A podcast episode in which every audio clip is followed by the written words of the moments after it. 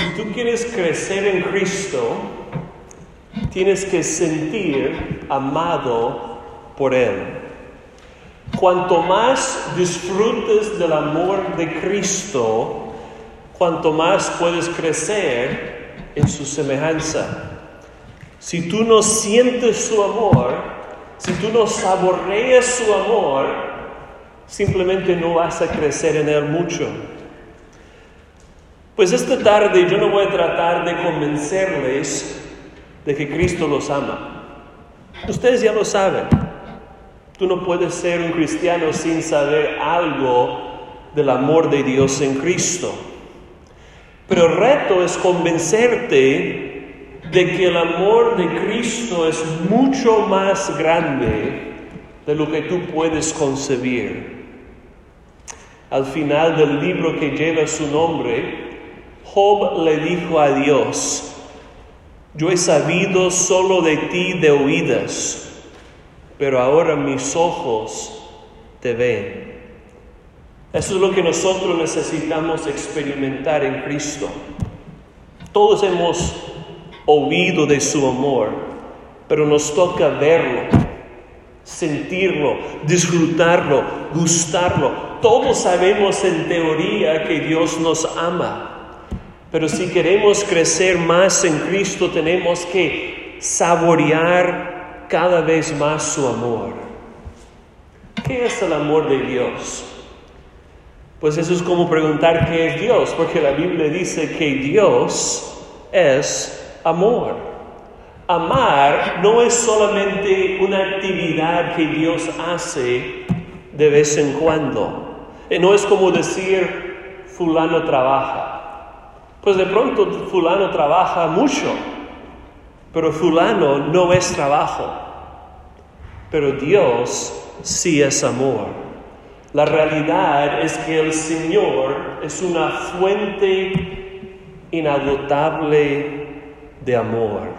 El afecto eterno que existió entre el Padre, el Hijo y el Espíritu Santo fue tan grande que prorrumpió para crear y salvar a hombres y mujeres, jóvenes y niños. El Dios Trino te hizo para poder amarte. Tú no siempre sientes tu amor, pero el Señor te ama aún cuando tú sientes indigno o indiferente a su amor. Lo que yo quiero enfatizar hoy es que el amor de Dios no es solamente algo que tú percibes y crees una vez para la conversión y luego te adelantes a otras cosas más importantes. No. El amor de Dios es nuestro pan diario como cristianos. Nos alimentamos de su amor cada día durante toda la vida cristiana. Nosotros crecemos en Cristo de la misma medida en que disfrutamos del amor de Cristo. Así que la cosa más importante en tu vida no es si tu novia te ama o no, no es si tu mamá te ama o no, no es si tu marido te ama, no es siquiera si tú te amas a ti mismo. La cosa más importante es que Dios te ama en Cristo. Un texto que nos habla de la importancia de conocer ese gran amor de Cristo es Efesios capítulo 3. Este texto es un amigo que puede llevarte de la mano para conocer la realidad más estable en el universo, que es el amor de Cristo. Pues Efesios 3 del 14 al 21 es una oración de parte de Pablo. Y ustedes pueden fijarse que el apóstol no oraba el tipo de oraciones que nosotros solemos orar. No solamente oraba para que le fuera bien en el día o para que el Señor sanara su hombro que estaba doliendo o que el Señor bendijera a su mamá. Las oraciones de Pablo fueron mucho más profundas. Yo sé que lo leímos hace muy poco, pero quiero que ustedes miren una vez más Efesios capítulo 3, versículo 14. Pablo dice, por esta causa, Doblo mis rodillas ante el Padre de nuestro Señor Jesucristo, de quien toda nombre, toda familia en los cielos y en la tierra, para que los dé conforme a las riquezas de su gloria, el ser fortalecidos con poder en el hombre interior por su Espíritu para que Cristo habite por la fe en vuestros corazones, a fin de que arraigados y cimentados en amor, seáis plenamente capaces de comprender con todos los santos cuál sea la anchura, la longitud, la profundidad y la altura, y de conocer el amor de Cristo que excede a todo conocimiento para que sean llenos de toda la plenitud de Dios. Hermanos, esta es la realidad que nuestro corazón necesita. Esa es la realidad que la iglesia necesita hoy y cada día. Si nosotros podemos experimentar lo que Pablo ora en Efesios capítulo 3, nuestra santificación será empoderada de una manera inimaginable. ¿Para qué está orando Pablo aquí? Pues no para más obediencia entre los cristianos, no para mejor moralidad, no para que la falsa enseñanza fuera corregida, no para que el Evangelio avanzara en el mundo. Todas estas cosas son buenas y debemos orar por ellas. Pero Pablo ora para que tengamos poder sobrenatural, el poder ilimitado de Dios mismo, pero no para hacer milagros, no para caminar sobre el agua, no para que nuestro negocio prospere, no para sanar a los enfermos, no para echar fuera a los demonios, sino poder infinito para saber cuánto nos ama el Señor Jesucristo.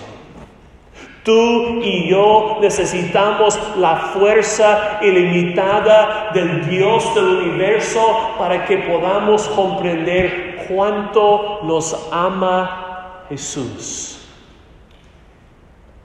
Una vez le preguntaron a un erudito, un teólogo que había escrito muchos libros sobre la Biblia, sobre la teología, y le preguntaron al final de su vida, ¿cuál es la verdad más preciosa, más asombrosa que jamás has aprendido en toda tu vida cristiana?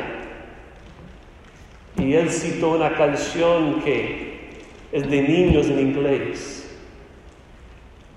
Jesus loves me, this I know, for the Bible tells me so. Jesús me ama. Es la verdad más profunda que tú puedes experimentar. Jesús te ama. El problema es que nosotros no podemos ni imaginar cuánto nos ama. Quiero hacerte una pregunta. ¿Tú conoces el amor de Cristo? ¿Estás disfrutando diariamente de su amor? ¿Pudieras describir tu relación con Dios como una relación donde saboreas su afecto por ti? ¿Será que en realidad más importante en tu vida es que Cristo te ama? Acuérdense, hermanos, Pablo escribió la carta de los Efesios a quienes? ¿A cristianos o a incrédulos? A cristianos. Él escribió a personas que ya conocían el amor de Cristo, ya creían en el amor de Cristo, por eso eran cristianos. Pero Pablo está orando para que puedan conocer el amor de Cristo. ¿Por qué? Porque siempre podemos crecer en nuestra comprensión, en nuestro entendimiento, en nuestro aprecio, en nuestro disfrute del amor de Cristo. Hermanos, hay diferentes maneras de conocer algo. Por ejemplo, yo puedo conocer la composición química del helado, de la nieve. Pero es muy diferente ir a la Michoacana y probar un helado de coco. Muy diferente, ¿no? Hay muchas personas que han escuchado del amor de Cristo, saben de su amor, saben que Cristo murió por nuestros pecados, pero realmente nunca han probado su amor, no lo han saboreado. Cristo quiere que tú gustes de su amor así como gustes de una paleta de cajeta. Conocer el amor de Cristo es como la diferencia entre ver una foto de la playa ir a la playa. Pues yo puedo conocer la playa por foto, pero es muy distinto sentarse en esa arena, bañarse en el mar, disfrutar de una tarde soleada en la playa.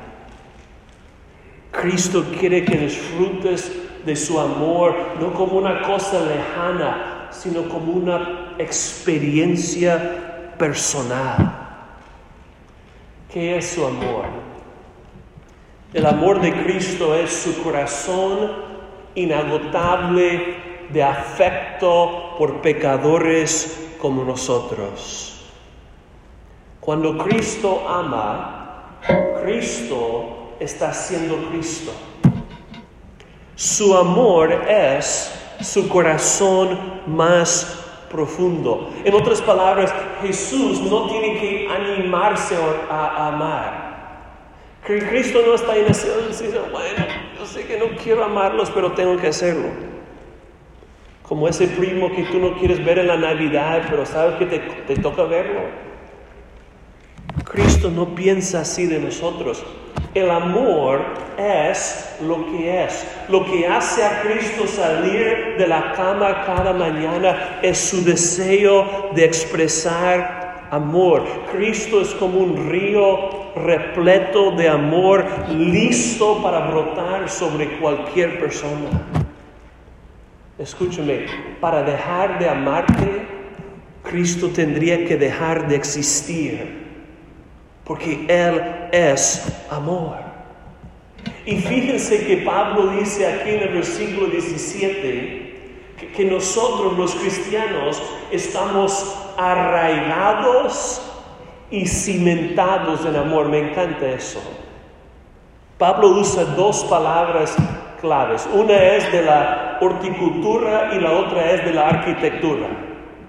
Arraigados y cimentados. En otras palabras, el amor de Cristo es el terreno en el cual crecemos y el fundamento sobre el cual basamos nuestras vidas. Si tú quieres que la planta de la vida cristiana crezca, tiene que ser sembrada en el suelo del amor de Cristo. Si tú quieres que la casa de tu vida cristiana sea edificada bien, tiene que ser basada en el fundamento de Cristo. La única manera de crecer bien en Cristo es primero estar arraigado y cimentado en su amor. Eso es lo que Pablo ha explicado en los primeros tres capítulos de Efesios. Si no has leído la carta de Efesios últimamente, les animo a, a leer esa carta durante esta semana. Es increíble. Y lo que Pablo nos enseña aquí es esto, escucha eso. Somos lo que somos solamente por el amor de Dios en Cristo. Tú y yo tenemos vida eterna, somos salvos solamente por el amor de Dios en Cristo. ¿Por qué nos bendijo Dios con toda bendición espiritual en los lugares celestiales en Cristo?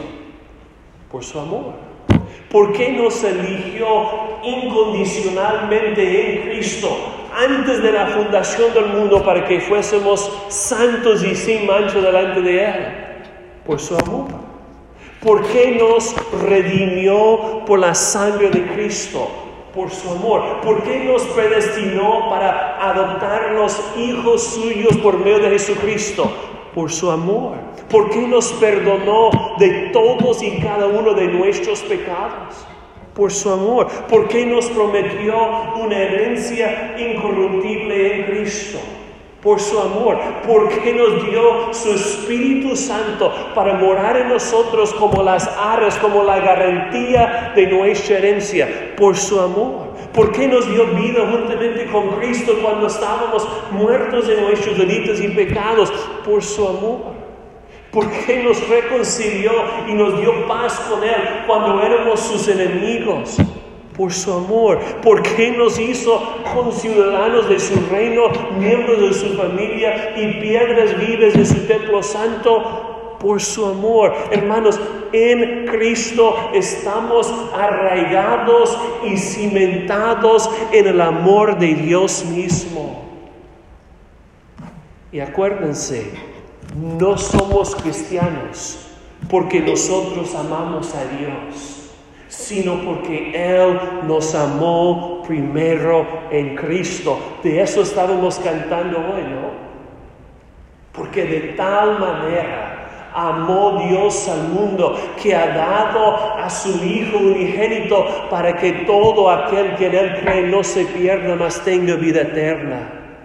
Mas Dios muestra su amor para con nosotros en que siendo aún pecadores, Cristo murió por nosotros. En esto consiste el amor, no en que nosotros hayamos amado a Dios, sino en que Él nos amó a nosotros y envió a su Hijo en propiciación por nuestros pecados. Mirar cuál amor nos ha dado el Padre para que seamos llamados hijos de Dios. El amor de Dios es tan grande que Él ha limpiado nuestros corazones más blancos que esa nieve que está cayendo afuera. Hermanos, estamos arraigados y cimentados en el amor de Cristo. Esa es la realidad más importante en tu vida. Y por eso tenemos que regresar día tras día tras día a disfrutar de las riquezas inagotables del amor de Cristo. Pero ¿qué está pidiendo Pablo en Efesios 3? Que podamos comprender la grandeza de ese amor él, se ha tomado tres capítulos para hablarnos de la magnitud del amor de Cristo. Y ahora le está pidiendo a Dios que nos fortalezca con su poder para que podamos comprender la anchura, la longitud, la profundidad y la altura de ese amor de Cristo que excede a todo conocimiento. Yo sé que es paradójico. ¿Cómo podemos comprender lo incomprensible? ¿Cómo podemos conocer lo que excede a todo conocimiento? Pues sin duda nadie puede comprender por completo el amor de Cristo. Es un océano insondable el amor de Cristo es tan sencillo que los niños pueden entrar y bañarse ahí, pero tan profundo que los cristianos más maduros jamás pueden tocar fondo. Hermanos, tú y yo pudiéramos contemplar el amor de Cristo por mil años y jamás llegaremos al fondo. Podemos mirar su amor por toda la eternidad y nunca llegaremos a comprender toda la magnitud de su amor. Pero lo que Dios quiere es que cada día podamos comprender un poco más de esa grandeza, la magnificencia, la belleza, la hermosura de su amor en Cristo.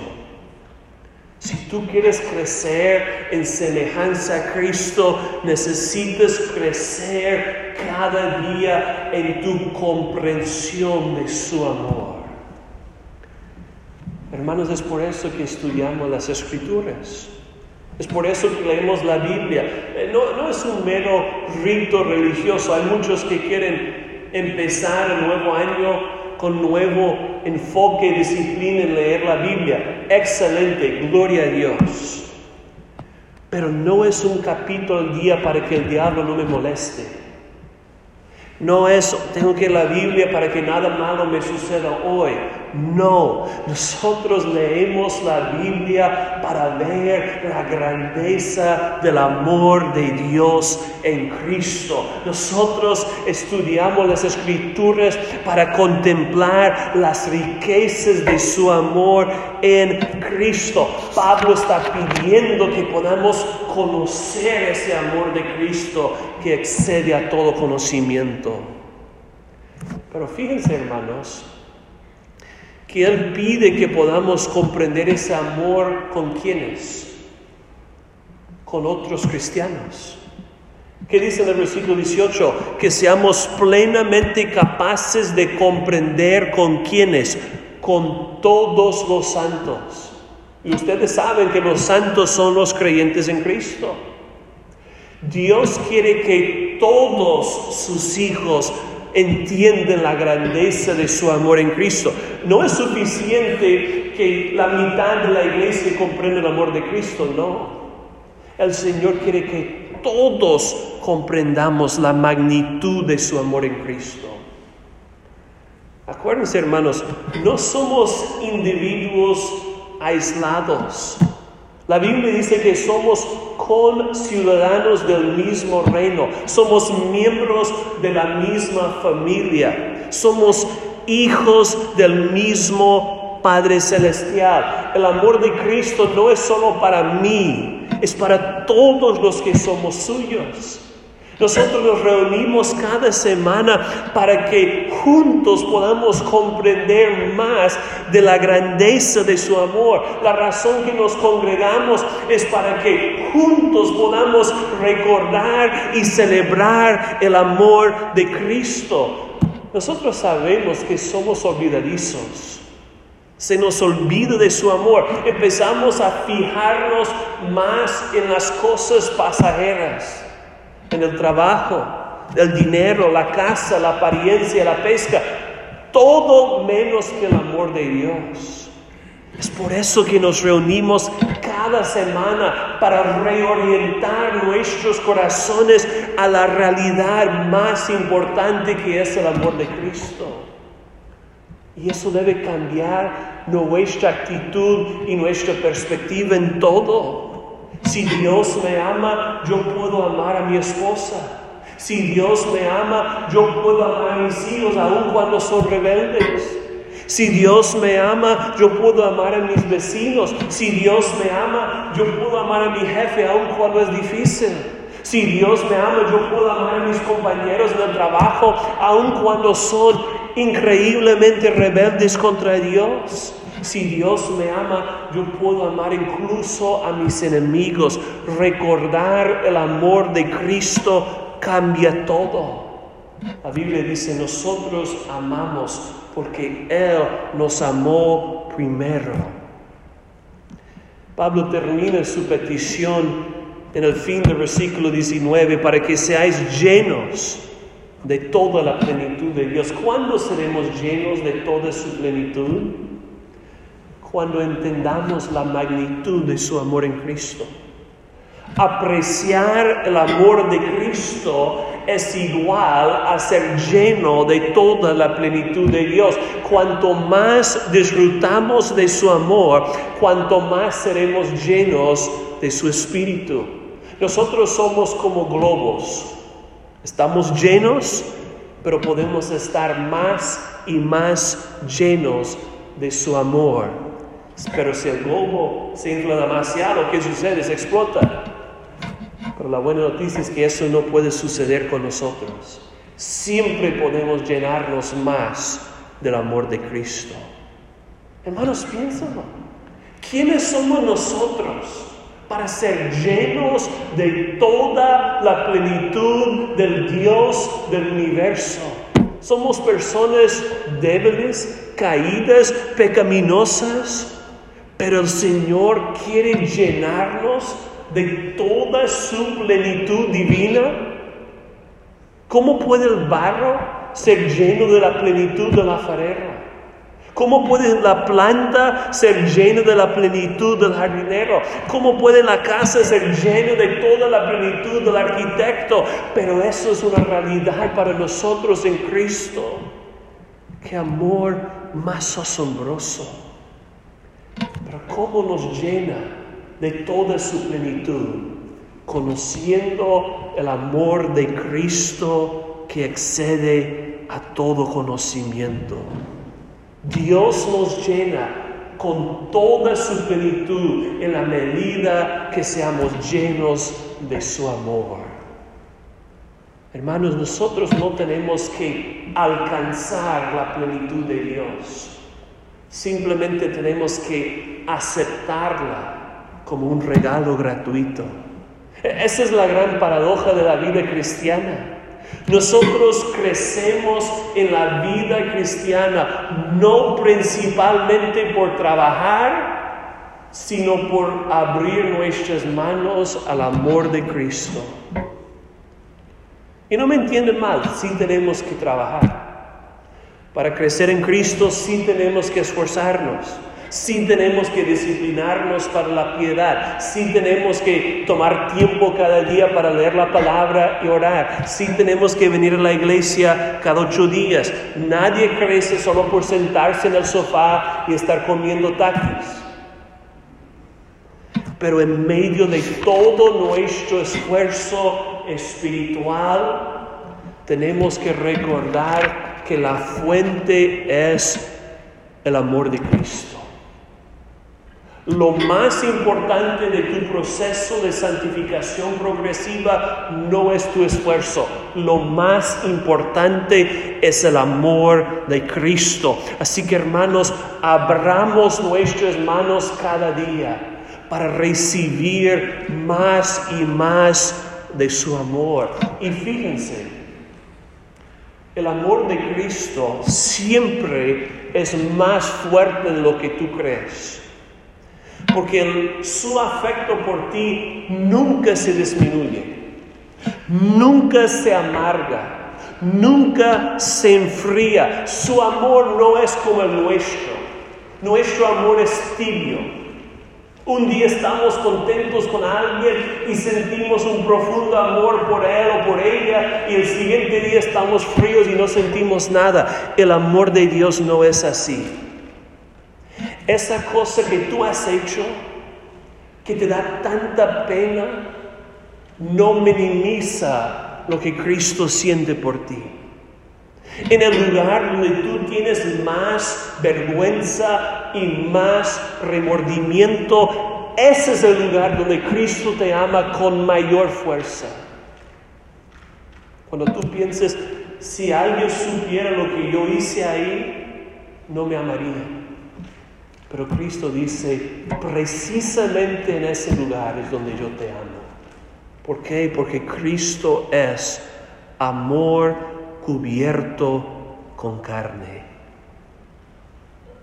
Si tú quieres disfrutar de la presencia de Dios, tú tienes que disfrutar de su amor por ti en Cristo. Si yo quiero deleitarme en Dios, tengo que deleitarme en su amor. Cuando yo les digo a mis hijos, los amo, te quiero, ellos dicen, bueno, yo sé papá, yo te quiero también. Pero ellos no saben de, verdad cuánto los amo. Yo no puedo abrazarlos lo suficiente.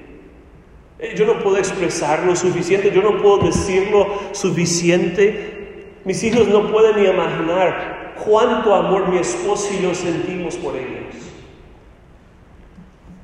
Y si es así con el amor de un Padre pecaminoso como yo, ¿cuánto más el amor de nuestro Padre Celestial? Mi querido hermano, mi querida hermana, tu Padre que está en el cielo te ama muchísimo más de lo que tú puedes imaginar. A, veces nosotros somos como reacios para no enfatizar demasiado el amor de Dios. No queremos comprometer su, santidad o su justicia. Pero hermanos, no podemos exagerar el amor de Dios. Es imposible pensar demasiado de su amor. El afecto que Dios siente por su, por su pueblo es, es mayor de lo que podemos imaginar. Leímos hoy en Sofonías 3 que Dios se alegra en su pueblo de tal forma que canta sobre nosotros con cánticos. Increíble. Así que hermanos, deja que el Padre Celestial te ama con el mismo amor con que Él siempre ha amado a su Hijo eterno. ¿Y cómo podemos disfrutar más del amor de Dios en Cristo? ¿Cómo podemos abrir las ventanas de nuestro corazón para que el viento de su amor fluya con mayor libertad? Nosotros experimentamos el amor de Dios cuando contemplamos a Cristo por el Espíritu Santo. ¿Por qué? Porque Cristo es amor encarnado. Y su Espíritu Santo, según la Biblia, es el que ha derramado su amor en nuestros corazones. ¿Cuál es la obra principal del Espíritu Santo? No es hacerte brincar los domingos no es darte poder para sanar a alguien. La obra principal del Espíritu es abrir nuestros ojos para que podamos ver y saborear el amor de Cristo Jesús. Si nosotros queremos experimentar el amor de Dios, tenemos que contemplar a Cristo vestido del Evangelio. Y cuando yo hablo de experimentar el amor de Cristo, no estoy hablando solamente de nuestras emociones. Sin duda, el amor de Cristo debe impactar tus emociones. Si tú nunca sientes algo emocional por Cristo, hay algo que va mal en tu vida cristiana. Pero no es solo emocional. Yo estoy hablando de nuestros afectos de lo que sentimos, de lo que disfrutamos en el fondo de nuestro corazón. Nuestros afectos son los deleites, los gustos, las alegrías, los amores, los deseos del corazón. Dios quiere que experimentemos la profundidad de su amor en nuestros afectos. Una pregunta, ¿tú te deleites en el amor de Cristo? ¿El amor de Cristo tiene algún afecto en tu corazón? ¿Qué sucede cuando nosotros vemos algo de la grandeza de su amor? Nuestro pecado se vuelve más feo y su amor se vuelve más hermoso empezamos a disfrutar más de nuestra comunión con Él. No es simplemente un tiempo, tengo que tener mis 10 minutos con Dios hoy y ya, por fin puedo hacer lo que me dé la gana. No, no, no. Empieces a disfrutar de ese tiempo con el Señor. E incluso cuando estás manejando el trabajo o cuando estás en la casa en la noche en la cama, estás pensando en la presencia del Señor. Así que hermanos, contemplemos a Cristo y veremos el amor de Dios desplegado en Él. Alguien decía, ejerce tus pensamientos sobre el amor eterno, libre y fructífero del Padre y mira si su corazón no se deleite en Él. Si tú quieres que tu corazón disfrute más del Señor, tienes que fijar tus ojos en el amor de Cristo. El problema, hermanos, es que todos dudamos del amor de Dios. Todos sabemos en teoría que Dios nos ama. Lo decimos, Dios me ama. Pero muchas veces no sentimos su amor. ¿Por qué no? Porque miramos nuestras propias vidas y no vemos tanto amor. Eh, vemos todos nuestros problemas y concluimos, Dios no me puede amar. Nosotros pensamos, el amor de Dios. ¿Estás bromeando? Tú, tú vives en un mundo de fantasía, pastor. Yo he estado en dolor por meses, por años. Mi cuerpo está enfermo. Mi matrimonio está en ruinas. Mis hijos son rebeldes, estoy endeudado, mi familia me ha rechazado, la gente solo está tratando de usarme, nadie me quiere, mi vida es un desastre. ¿Cómo puedes decir tú que Dios me ama? Si tú estás pensando así, quiero que sepas que estás mirando la vida equivocada. Tu vida de problemas no anula el amor de Cristo. Su vida de Cristo verifica su amor.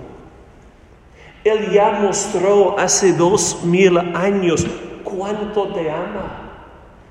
Por su amor el Hijo de Dios se hizo hombre y vino a este mismo mundo de maldad. ¿Y cómo le trataron a Él? le rechazaron, le insultaron, le escupieron, le bofetearon, le golpearon, le torturaron y le ejecutaron. Cristo vino y sufrió todo eso por amor a ti. Así que mi hermano, mi hermana, tu sufrimiento no te define. El amor de Cristo es lo que debe definir tu vida. Tú has aguantado mucho dolor de manera involuntaria, pero Cristo ha sufrido más dolor y lo hizo de manera voluntaria por ti. Así que tu aflicción no niega la realidad del amor de Cristo. Jesús ya te mostró en la cruz cuánto te ama. Así que no dudes en la oscuridad lo que tú has visto en la luz.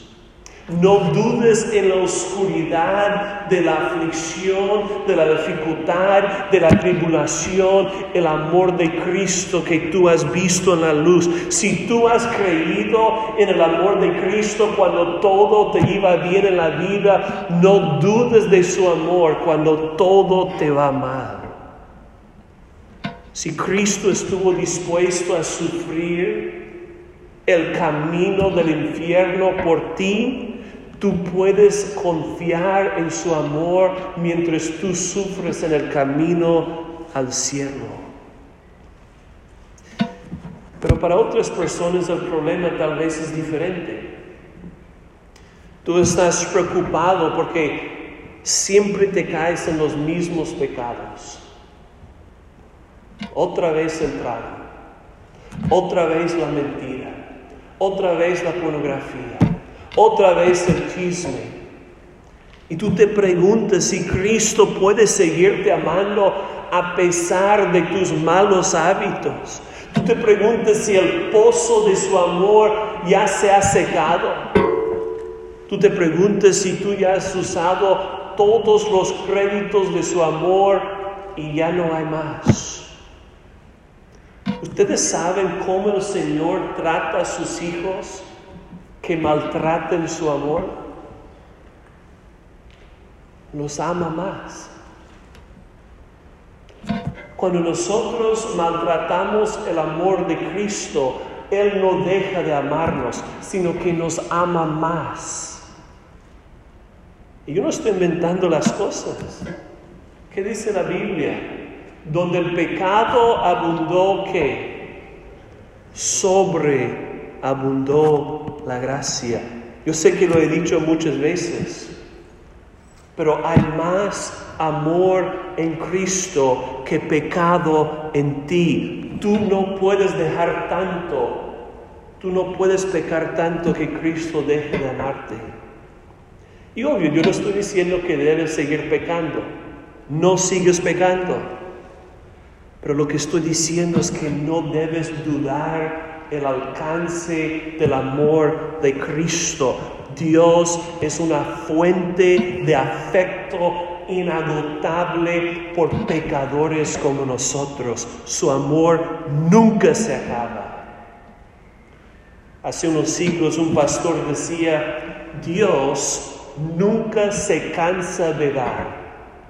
Aun cuando no estamos agradecidos, Él da y da y da otra vez. Y cuando otros le han entristecido, cuando otros han pecado contra Él, nos suponemos que Dios nos va a castigar o va a tratarlos severamente, pero al contrario, el Señor derrama más de su amor sobre ellos. Incluso la disciplina de Dios, cuando tiene que disciplinarnos, lo hace por amor. Así que tú no puedes pecar tanto que el amor de Cristo se enfría hacia ti. Tu pecado no puede terminar el amor de Cristo. Hermanos, Dios tendría que dejar de ser Dios para dejar de amarte. Y eso no puede suceder. Si tú le has ignorado, si tú le has descuidado, si tú le has desperdiciado, el Señor Jesucristo se te acerca hoy no con brazos cruzados para regañarte y rechazarte, sino con brazos abiertos para abrazar, perdonar y transformarte. Y tú dices, pastor, ¿cómo sabes tú que los brazos de Cristo están abiertos hacia mí? Porque así fueron sus brazos cuando Él fue colgado en la cruz por ti. Así que Cristo te está diciendo hoy mismo, mi hijo, mi hija, tu pasado ya no importa. Yo sé que tienes problemas, yo sé que tú has pecado, yo sé que tú has sido egocéntrico, yo conozco todos tus problemas, pero te amo. Siempre te he amado. Es por eso que fui a la cruz por ti. Cristo dice, yo fui castigado para que tú nunca fueras castigado por Dios. Yo fui condenado para que tú fueras justificado. Yo fui maldito para que tú fueras bendito. Yo morí para que tú pudieras vivir. Pero la cruz no es el fin de mi amor. El Calvario solo es el principio, porque mi amor jamás termina. Hermanos, la realidad más importante no es tu vida difícil, no es tu pecado, no es tu corazón egocéntrico. La realidad más importante para ti y para toda la iglesia es el amor de Cristo. Así que deja que Cristo te ama.